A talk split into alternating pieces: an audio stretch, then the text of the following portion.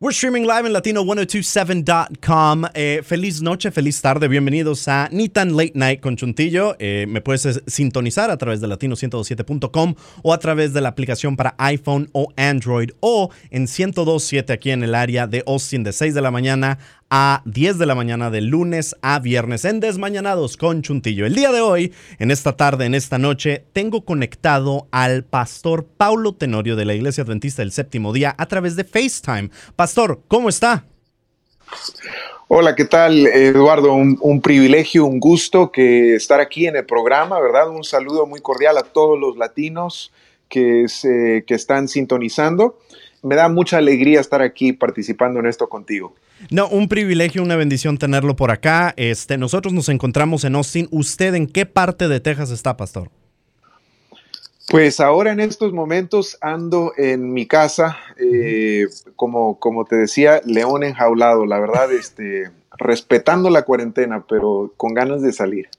Eh, y lo tenemos hoy en, conexión vía FaceTime porque usted, ustedes y la Iglesia Adventista del Séptimo Día estuvieron haciendo algo increíble, algo que no se había hecho antes, algo que lleva por título hashtag TXYouth. I como si fuera un iPhone o un iPod, un iPad y Campery, un campamento, un campamento digital. Cuénteme el concepto y cómo surgió esta idea. Pues sí, eh, Sabes, eh, mientras que nosotros estábamos pensando, en, mi caso, ¿verdad? Ahora que me toca trabajar desde casa, eh, me puse a pensar cómo podríamos llevar esperanza a las familias, a los hogares y obviamente nosotros en nuestro ministerio que tenemos, a veces tenemos campamentos para muchos jóvenes en Texas que pertenecen al, al Ministerio de Aventureros y Conquistadores y es, para los que no saben, de paso, es como los Boy Scouts, pero simplemente incorporamos muchísimo más a Dios en cada una de nuestras actividades que son fuera.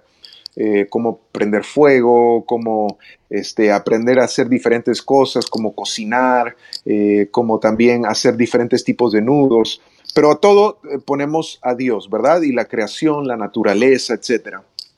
Y ahora yo me preguntaba, ¿cómo podemos hacer esto? Pero pero desde casa en este caso, ¿verdad? Porque hay que respetar la cuarentena. Y tú, Eduardo, tú has estado en uno de esos campamentos donde nos, nos reunimos cuatro mil jóvenes, ¿verdad? Este, para disfrutar en, en Lake Windy, con una programación y todo bien bonito. Pero surgió esta idea de acampar en casa, en tu propio patio. Si no tienes un patio porque vives en un apartamento, simplemente agarras tu carpa y la pones en la sala y digamos que también no tienes carpa eh, en tu casa, entonces te construyes, ¿verdad? Tu propio shelter, tu propio refugio. Pones cuatro sillas, una sábana por arriba y pones la bolsa de dormir por abajo. Y entonces eh, fue muy lindo, ¿verdad? Cómo, cómo ver este, este, esta idea se fue desarrollando. Pastor, obviamente sabemos que mucha gente estuvo participando. Estuve checando la, página de Instagram de arroba TXYouth y todos los jóvenes estaban encantados con esta idea. ¿Acaso sabemos cuánta gente participó? Sí, estoy agarrando los números finales. Eh, al principio, eh, nuestro, nuestro motto, nuestro lema vendría a ser World Changers, cambiadores del mundo. Y entonces cuando empezamos a desarrollar la idea, eh, dijimos, ¿lo vamos a hacer solo para gente de Texas o lo vamos a abrir al, resto de las personas del mundo? Y pues decidimos que sí, que íbamos a abrirlo a, todas las personas y creamos eh, la página de registración y lo que empezamos a ver nos sorprendió. En cuatro días habían 1.500 personas registradas. Eh, al final, el, último día eh, teníamos 12.400 y yo, llegó el momento en el que yo les dije, ya, basta, hay que cerrarlo porque, pues esto, trabajamos con voluntarios y imagínate, corregir o, en este caso ver todas eh, las actividades que hicieron 12.400 personas, es, es mucho trabajo. En comparación a, uno de los camporís normales, donde hay aproximadamente 4.000 jóvenes, viendo esta escala de tres veces el número, obviamente me supongo que los dejó impactados. Muchísimo, muchísimo. Teníamos eh, personas de la, de la India, de China, de Rusia, de Italia, de Brasil, de Argentina, participando de los Kairos. Y, la gente estaba poniendo ahí en los comentarios mientras que hacíamos el live stream del programa.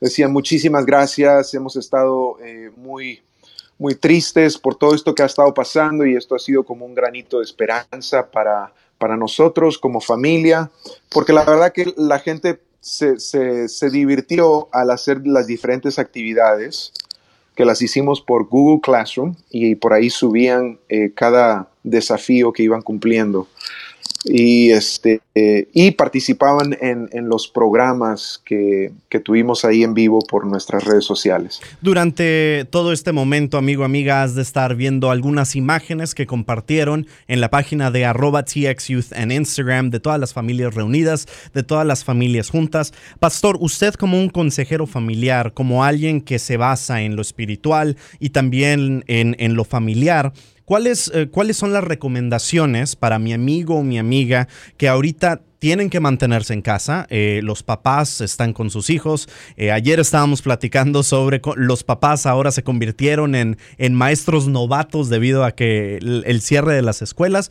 Pero, pero ¿cuáles son algunas de sus recomendaciones como, como consejero familiar en estos momentos cuando deberíamos estar unidos? Porque eso fue lo que fue el iCampery, una unión de familias.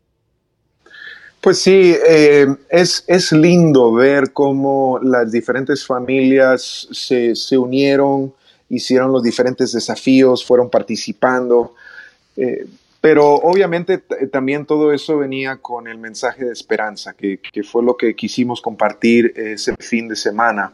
Tuvimos las predicaciones y era el mensaje de esperanza eh, en el cual concluimos de que Jesús ya venció eh, tenemos miedo al coronavirus, tenemos miedo a perder el trabajo, tenemos miedo a que la abuelita o el abuelito contraiga el coronavirus. No hay por qué, no hay por qué porque Jesús ya venció y Jesús venció lo, lo peor que es la muerte. Entonces, ah, también, ¿verdad? Eh, por el hecho de sentir miedo por ahí o, ah, o por ahí dudas incluso, eh, compartimos el ejemplo de Juan el Bautista, que estaba en la cárcel y Jesús no lo había ido a visitar por un año y entonces Juan el Bautista dudó. Por Jesús sabemos que Juan el Bautista era uno de los mejores hombres en haber existido y entonces si Jesús dice eso de Juan el Bautista, quien dudó de Jesús, entonces ¿cuánto más nosotros? Dudar es normal, tener miedo es normal, pero durante eso agárrate, agárrate de Jesús, no dejes su mano y a seguir para adelante, a seguir luchando, a seguir venciendo, que, Él no te va a desamparar. Y Él ya venció la muerte. Pastor, un privilegio, una bendición tenerlo por acá. Eh, si es posible, me gustaría saber eh, cómo sigue su esposa. Sabemos que su esposa está haciendo ahorita un, un deber muy importante. ¿Nos puede contar un poquito sobre esto? Claro, claro, Eduardo. Este, obviamente la información es limitada la que puedo compartir en estos momentos, pero eh, sí, mi esposa decidió hace 15 días ir a, Nueva York a ayudar con la pandemia cuando estaba en su apogeo. Y ahora eh, quedan solamente seis días, ya va a estar regresando en casa. Eh, ella es joven, no tiene hipertensión o diabetes y pero sintió en sí, en su corazón, el llamado para ir para allá. Eh, y, me preguntó y le dije, sí, anda tranquila, Dios va a estar contigo. Por eso digo, no, no tener miedo a este tipo de cosas y, y, aunque viniese lo peor, que es la muerte, ¿verdad? Entre nosotros, aquí humanamente hablando, tenemos que recordar que Jesús ya venció la muerte. Pero ella está, ella está bien, muy cansada. Eh, de los 15 días que lleva trabajando allá, solo pudo descansar uno. Eh, imagínate, 13 horas todos los días trabajando, trabajando, trabajando y este, solo poder descansar uno. La verdad, este, me comentaba, dice, estoy demasiado cansada. Pero ahora se siente mejor porque ya la situación en Nueva York está mejorando.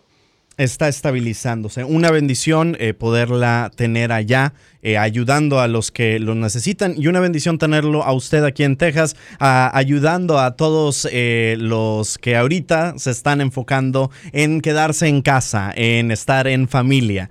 me encantaría que me contara qué más tiene planeado la organización TX Youth o la Iglesia Adventista o los ministerios juveniles y dónde los podemos seguir, pastor. Correcto, muchísimas gracias Eduardo. Eh, mira, para aquellas personas que por ahí quieren saber más información, pueden ir a www.txyouth.com. Entonces, TX de Texas Youth, así como, como en mi gorro, txyouth.com. Ahí van a poder encontrar diferentes tipos de informaciones, actividades. Este, ahora nos estamos concentrando en lo del campamento de verano todavía no se sabe bien cómo vamos a, proseguir con eso, pero algo Dios nos va a revelar para que podamos hacer y seguro va a ser otra bendición, al igual como nuestro Camporí online. Y también eh, sus redes sociales y las redes sociales del ministerio, por favor. Correcto, en Instagram pueden seguir TX Youth otra vez, es bien fácil, TX Youth en Instagram, ahí lo van a encontrar, y en Facebook es Young Texas Adventist. Okay, ahí está un poquito más difícil. Young Texas Adventist. Es que nos ganaron el, nombre ahí, este, TX Youth para Facebook. Eh, tenemos que esperarnos a ver a ver cuándo se les vence el domain ahí para comprarlo. Pastor, una bendición, un abrazo virtual, porque ahorita tenemos que mantenerlos a su sana distancia, Pastor. Así mismo, así mismo. Pero cuando te vea y todo esto pase, te voy a dar un buen abrazo. Ya dijo, Pastor, bendiciones y muchas gracias por su tiempo. Gracias a ustedes. Bye.